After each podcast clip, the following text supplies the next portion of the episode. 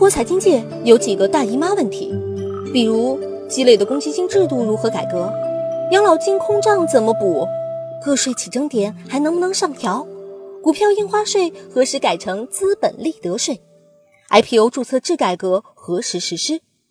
啊，还有房产税何时能开征？这些话题每隔一段时间，尤其两会期间，都会被拿出来晒一晒。力哥记者时代不知写过多少篇相关财经评论，力哥提出的建议虽然印成了签字流传于网络，却屁大的用场也没有。哎，不对，有一次还是管用了。力哥写的关于中国国民税负到底高不高的财经评论，一不小心被某中叉叉委看到了，怒发冲冠。于是力哥差点就和《相宜本草》一个命运了，一下省略两千五百八十四字。所以下面写的，怕是你在传统媒体上看不到了。要问房产税能不能降房价，先得搞清楚这货到底什么来头。海外的房产税英文名叫做 Real Estate Tax，不动产税，或者直接被称为 Property Tax，财产税。因为老百姓最大的财产就是房产。但从税法原理上来说，对于财产征税得有个前提，这财产得升值。你总不能对一个不断贬值、最后价值趋向于零的财产不停征税吧？但房子是钢筋、水泥、玻璃、木板这些会不断折旧贬值、最后一文不值的建筑材料组建起来的，凭啥对房子征税？所以，所谓房产税，实际征收的是底下不断增值的土地的税。之所以你买的房子不断涨价，不是房子本身涨价了，而是下面的土地涨价了。为什么一线房价十万，而十八线房价三千？因为一线的十万五千是买房的钱，九点五万是买地的钱，而十八线的三千两千是买房的钱，一千是买地的钱。为啥不建议你投资小城市房子？就是因为乍一看房价低，其实大部分钱都买了钢筋水泥，所以房产税准确翻译应该叫地产税。西方人不在乎。因为房屋和下面的土地都是永久产权，凿地三尺，不管挖出来的是乌木还是黄金，哪怕是曹操小时候的墓，都是你的私有财产，无需上交国家。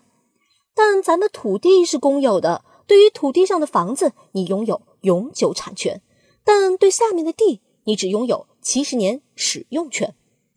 土地使用权到期后，你有两个选择：要么房子夷为平地。要么学人家飞屋环球记吹气球。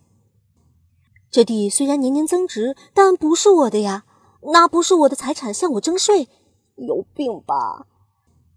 二零一一年，为了平抑房价，而在沪渝两地试点的 Real Estate Tax，取名叫房产税试点。后来国家也意识到这个税法原理上的根本性 bug，但既不能修仙把土地私有化。也不能就此放弃开征 real estate tax，所以耍了个心眼，名字中间加了个地，取名叫房地产税。之所以今天大家还整天喊房产税，一是三个字比四个字叫起来上口，二是沪渝正在征收的就叫房产税，三是很多财经网站的小编也不知道这其中的曲折奥妙。但二零一四年十二月。中央就已经决定停止房产税试点扩围，转为推进房地产税立法。所以你看，最近几年所有公开的官方措辞全叫房地产税。沪渝当年试点房产税目的很明确，就是降房价。可惜两者都先天畸形。沪版房产税只对增量房开刀，使得大批拥有存量房的投资客有恃无恐；渝版房产税只对高档房开刀。却对拥有数套乃至数十套普通住房的投资客无可奈何。这种隔靴搔痒的房产税能把房价降下来才见鬼了！既缺乏征税法理，也没起到征税效果，但又不能自打嘴巴说这事儿我傻叉，我错了，要不咱不征了？那人家会说，既然错了，要不把之前我交的税退回来？你看这么一搞就很难看了。虽然沪渝征到的房产税总额不是什么大数字，但吃下去的再让我吐出来，嗯，不可能。所以中央的房地产税一天不出台，沪渝两地拥有多套房产的有钱人就得继续不明不白交着税。啊，这事儿也不怪得别人，只能怪你命不好。虽然名字改了，但未来出台的房地产税还是缺乏法理依据，对吧？过去无论政府还是民间，对房产税最大的期待是可以取代地方政府对土地财政的高度依赖。只要地方政府能从房产税上获得稳定的、可持续的高额收入，就可以不再依靠土地出让金过日子了。土地出让金价格下去了，房价才有下去的可能。就像面粉不能卖的比面包贵，土地出让金可以视为开发商一次性打包买下四十年、五十年、七十年的土地使用权，再把土地切开分给每一个购房者。土地使用权到期后怎么办呢？二零零七年出台的物权法的回答就是四个字：自动续期。但究竟是免费自动续期还是付费自动续期呢？如果免费，岂不成了这地永远是你私人的吗？这就和先法对土地所有权的规定相冲突。下位法必须服从上位法，物权法说了不作数。如果付费，付分标准和名义又是啥？难道再收一次七十年的出让金？再让你掏钱买一次房，这么做不违法，但你能答应吗？所以在不修仙前提下，解决办法就一个：七十年后用房产税代替土地出让金，只要你每年交税，这地就一直租下去，就像每年要交物业费一样。所以咱现在捣鼓的这个，既不是西方意义上的不动产税，也不是毫无法理依据的房产税，所以叫。房地产税，其中这个“地”就是承接土地出让金的意思啊。汉字果然博大精深，完美。那这个精妙的税种啥时候能出台呢？至今官方没给出过确切消息。我曾听说过2015年版、2017年版和2018年版，事后证明全是放空枪。现在市场主流观点是二零二零年落地啊？为啥一直拖呢？专家一般给出的解释是啊，全国房产信息联网尚需时日啊。现在很多城市现贷政策叫认房又认贷，只要名下有房或有贷款记录的再买房都算二套。过去只管你有没有在当地贷过款，现在则要查全国信息，比如。你现在想在上海买房，但十年前你在老家合肥贷款买过一套房，虽然贷款早就还清了哦，sorry，对不起，按现在的政策还是二套房，首付七成，利率上浮一点一到一点二倍。嗯，我就纳闷了，房贷信息可以全国联网查，房产信息就不能了？其他一些技术上的理由也很可笑，什么房产估值很难确定，税基很难算。如何避免误伤中低收入人口？税收优惠如何操作？等等。但仔细想想，从宝宝一声令下，呼吁房产税说开征就开征，都七年多了，解决这些问题真有那么难吗？非不能也，实不为也。为啥不为？如果未来的房产税力度太轻，和沪渝试点一样，注定要失败，还不如不出。如果力度够大，最先受伤的不是普通百姓。因为这么高的房价，普通人哪有本事囤那么多房呢？说到底，还是怕伤着自己人呗。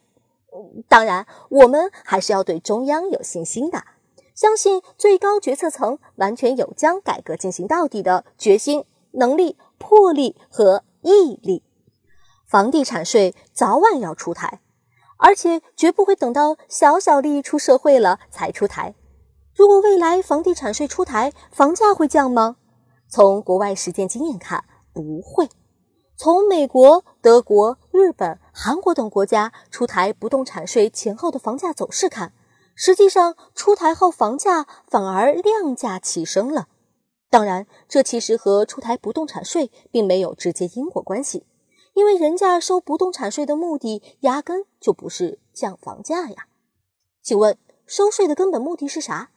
从收入角度看，调节贫富差距，维护社会稳定；从支出角度看，用于公共服务，增加国民福祉。在中国房价那么高，房产占中国普通老百姓百分之七十五以上家庭财富的当下，开征房产税，动的肯定是房子最多的富人奶酪，随后可能也会动一部分中产的奶酪。底层屌丝根本一套房也买不起，不会受伤，所以的确能够调节贫富差距，对吧？但也不能光劫富不济贫吧？所以这钱应该拿去给买不起房子的穷人盖保障房，对吧？香港和新加坡的房价都高的吓死人，但这是针对有钱人的商品房。既然你有钱，政府就对你征收高额不动产税，用于建设保障房。香港叫公屋和居屋，新加坡叫祖屋，人人有房住，这应该是今天最广大人民群众最期盼的国民福祉了。但要实现这个目标，不能靠打压商品房价，因为如果商品房价格真被过于沉重的房产税给压下来了，老百姓纷纷抛售房产，房价就会暴跌。房地产税是根据房产估值来算的。